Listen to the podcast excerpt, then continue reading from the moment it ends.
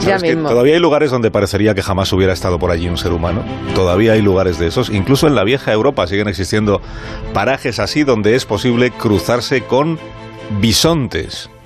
Hoy en Historia de con Javier Cancho, historia de un bosque.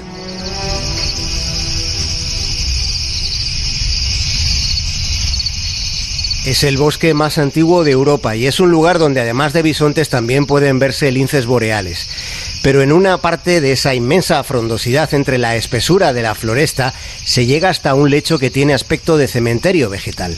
En esa parte miles de robles sucumbieron, por lo que todo ha quedado repleto de hojas podridas que parecen crespones, y sobre ellas desbaratadas se ven multitud de ramas quebradas.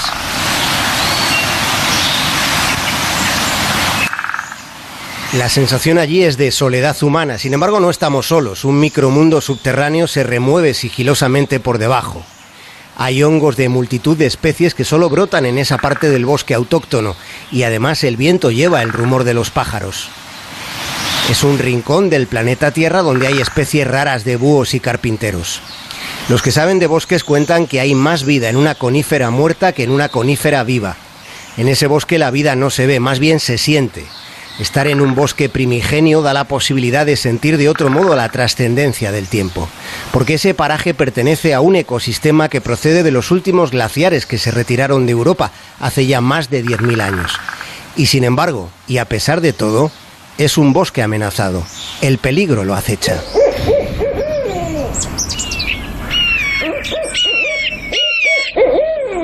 El bosque de Bialobiesa está en Polonia, cerca de Bielorrusia. Es un territorio superviviente de los bosques caducifolios que cubrían Europa Central hace miles de años.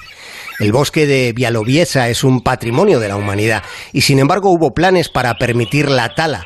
Los hubo con el consentimiento y la connivencia del gobierno polaco. La codicia humana quería hacer negocio con árboles legendarios.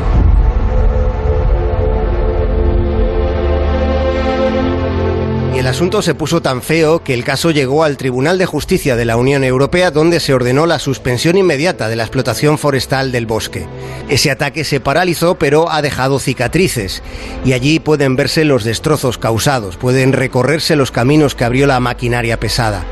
Cuando se cortaron miles de árboles antiguos, seguramente en aquel momento el espinazo de la naturaleza se retorció, porque fueron talados árboles herederos de los primeros testigos del tiempo en este planeta.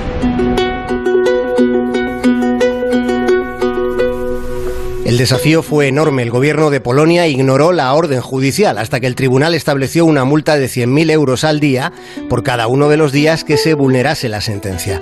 Solo la amenaza del dinero funcionó, evidenciándose una de esas retorcidas paradojas con un partido que se hace llamar Ley y Justicia dirigiendo el gobierno polaco, un partido empeñado en cometer la injusticia de quebrantar un bosque primigenio.